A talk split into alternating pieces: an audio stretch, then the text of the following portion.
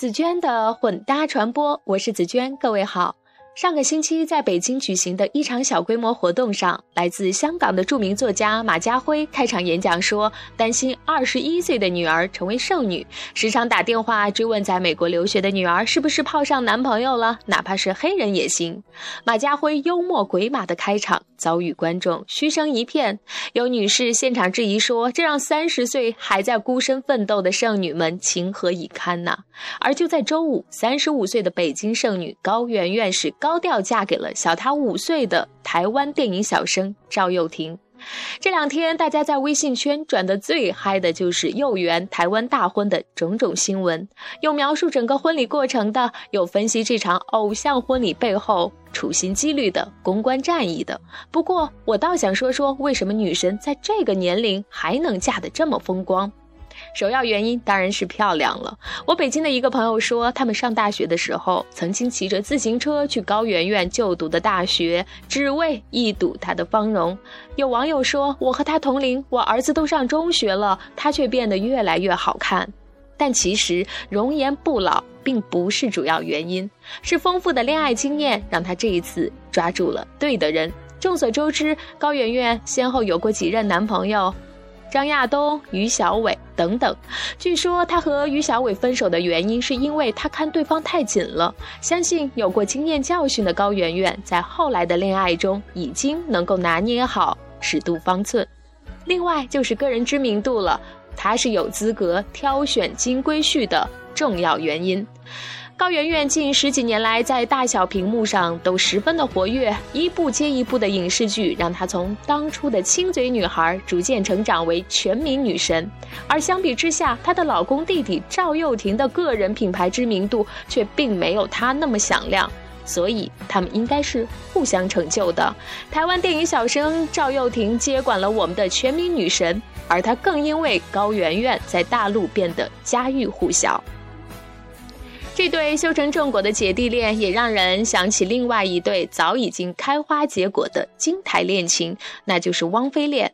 有人羡慕大 S 三十好几还能嫁给小她五岁的帅气又多金的青年才俊，可让人无法忽略的是，他们结婚没多久，俏江南就开始在台湾开疆拓土，谁都会轻易联想到，只是因为有大 S 这个在台湾响当当的名头，在为俏江南做品牌背书。同类例子不胜枚举，郭晶晶三十多嫁给霍家公子，刘晓庆五十多嫁给美国的富商粉丝，明星如此，普通人也如是。我在很久前认识的一位姑娘，毕业于北京名校，聪明漂亮，钢琴体操也是样样了得。她的第一份工作是给北京一家规模不小的投资公司的老板当秘书，没有人知道他们之间是不是曾经发生过什么。十年后，当这位姑娘留学英国并就职在了知名的投资银行之后，这位老板才在经历两次婚姻之后娶了这位姑娘。我们的评判是，姑娘嫁亏了。就是这样，王子公主或是灰姑娘穿上水晶鞋的童话故事，永远只在书中。样貌、阅历、名气。金钱才是一个看似风光的婚姻背后真正的关键词。就在幼园婚礼之后的第二天，仍然孑然一身的台湾女神林志玲度过了她四十岁的生日。她不但在微博放送劈叉照片，显示自己的青春活力，还为自己写下这样的生日祝福：现在的我们有十岁的赤子之心，二十岁的积极乐观，三十岁的青春动人，四十岁的智慧圆融。这期的分享就是这样。针对我之前的推送《美国旅行之边走边扔》，有不少朋友表示，这真是出行的好办法，冬天尤其如此。那针对我上期的推送，今晚我多给你一次机会。有人表示，这个故事真是充满满满的正能量；有人则表示，故事中的做法值得商榷。那你的看法呢？欢迎大家关注我的微信公众账号“紫娟的混搭传播”，并且给我留言。好吧，这期节目就全部结束了，感谢你的收听，并祝新的一周工作愉快，拜拜。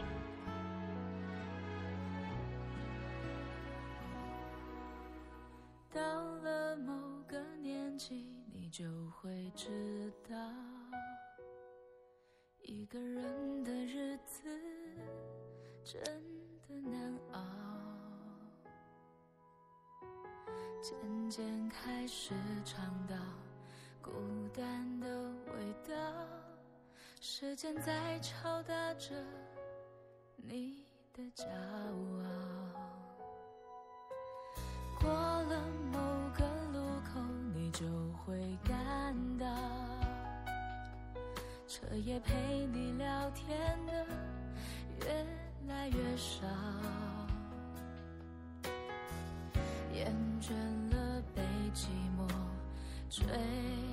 只怕，找个爱你的人，就像托付终老。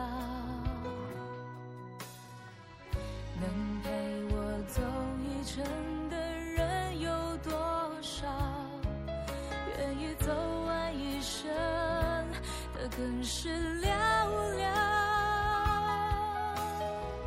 是否刻骨铭心，并没那么重要只想在平淡中体会爱。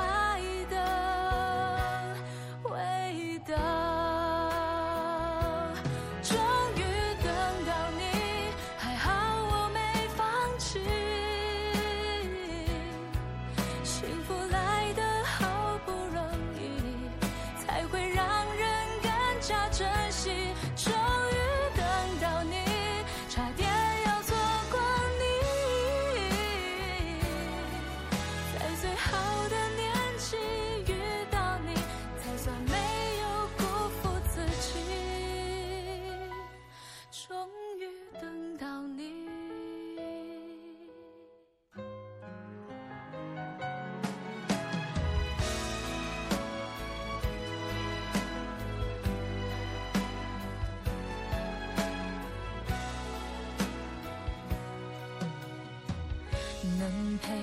走一程的人有多少？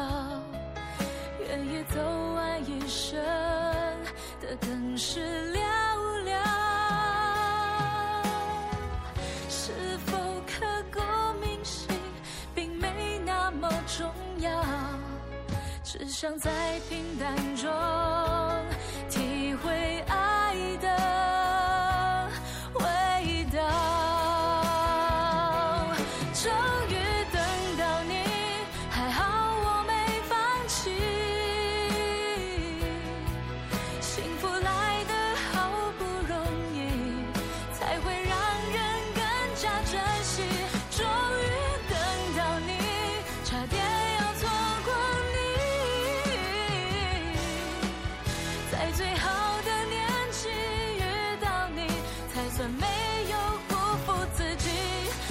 终于等到你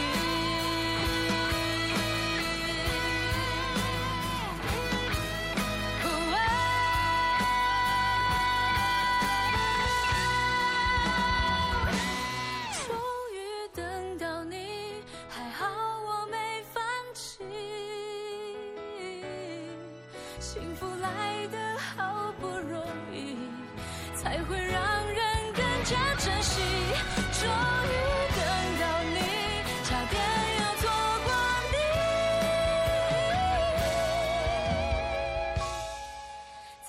好的年纪遇到你，才算没有辜负自己。终于等到你。